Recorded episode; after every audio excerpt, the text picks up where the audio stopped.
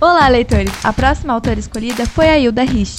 Nascida na cidade de Jaú, interior de São Paulo, no dia 21 de abril de 1930, filha única do fazendeiro, jornalista, poeta e ensaísta Apolônio de Almeida Prado Ixi e de Beldecida Vaz Cardoso. Com pouco tempo de vida, seus pais se separaram, o que motivou a mudança com a mãe para a cidade de Santos. A pedido da mãe, começou a estudar direito na Faculdade do Largo do São Francisco. A partir de então, começou a levar uma vida boêmia. Hilda era uma moça muito bonita, comportava-se de forma avançada para a época, escandalizando a alta sociedade paulista. Despertou muitas paixões em empresários e poetas, inclusive Vinícius de Moraes, e em artistas em geral. Em 1950, lançou seu primeiro livro, intitulado Presságio, e em 1951 lança outro livro, intitulado Balada de Alzira. Hilda era culta e personalidade marcante e temperamento transgressor, que foi de encontro com os costumes da época.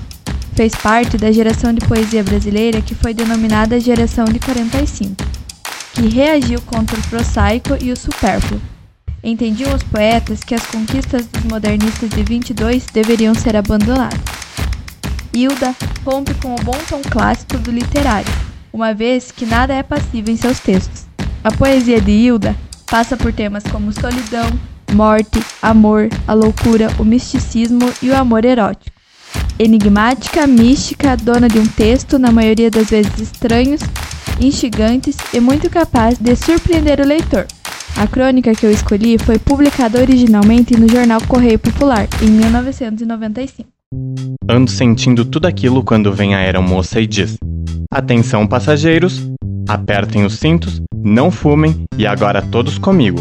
Pai nosso, que estais no céu, e etc. Enfim, perigo de todos os lados. Não é bossa, terrorismo não, é pura verdade, pelo menos no que se refere à minha pessoa.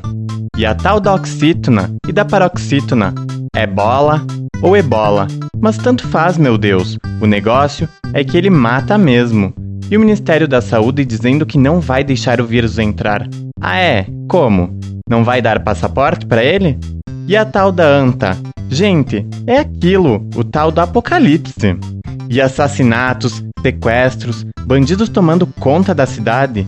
E o petróleo? Cadê o presidente? Ficou mudo? Todo mundo andando normal, todo mundo pensando no amanhã e fazendo planinhos. Agora lembrei-me de uma frase no banheiro de uma universidade americana. Por falta de interesse, fica cancelado amanhã. A cada noite fico em pânico e a cada noite digo tchau, negada. Tô indo. É uma bela frase para dizer antes daquilo. Todo mundo entende, não é nada complicada. E os índios guaranis adolescentes que estão se matando, eu ando cada vez mais complicada. E isso de precisar escrever para todo mundo entender me faz jumenta e triste. Às vezes, quero pôr um textinho meu e telefonam reclamando.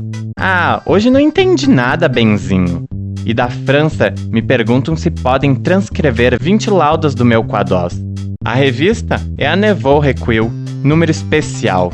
Digo, claro, claro, e pagam? Ah, isso não, respondem. É muito complicado. Só para raros. E continua dura como todos nós, em pânico, dura. Só me faltam frieiras. Sarnas já tenho. Ah, e o que colocam de cachorrinhos judiados no meu portão?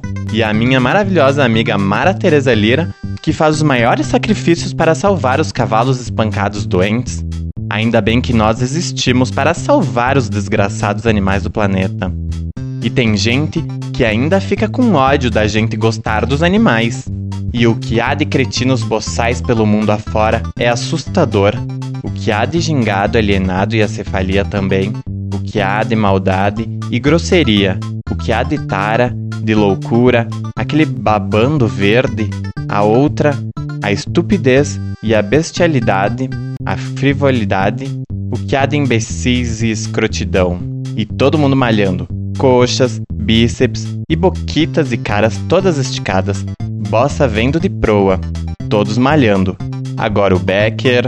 Falar de um novo homem cuja ego se funda interiormente no corpo é falar de uma criatura subhumana. Ativem seus neurônios, madamas. Alô, alô, serotonina, informe-se. Alô, alô, luz no túnel. Afinal, foi tiro ou bola de gude? Socorro! Blindados é socorro! Notinha de Eduardo Galeano. Os grandes portos da América Latina, escalas de trânsito da riqueza extraídos do solo e subsolo com destino aos distantes centros de domínio, se consolidavam como instrumentos de conquista e dominação contra os países que a pertenciam e eram os vertedouros por onde se dilapidavam a riqueza nacional. Os portos e as capitais queriam se parecer com Paris ou Londres, mas a retaguarda havia o deserto. Isso, leitor, te lembra alguma coisa? Hilda Rich é uma das autoras mais relevantes da literatura brasileira e também é uma ótima opção para se ler nas férias. E como sempre, eu desejo uma ótima leitura. Nos acompanhe também nas nossas redes sociais: Facebook, Instagram, Twitter, YouTube e ouça os nossos outros podcasts no Unifavest Play no Spotify. Até mais! Tchau!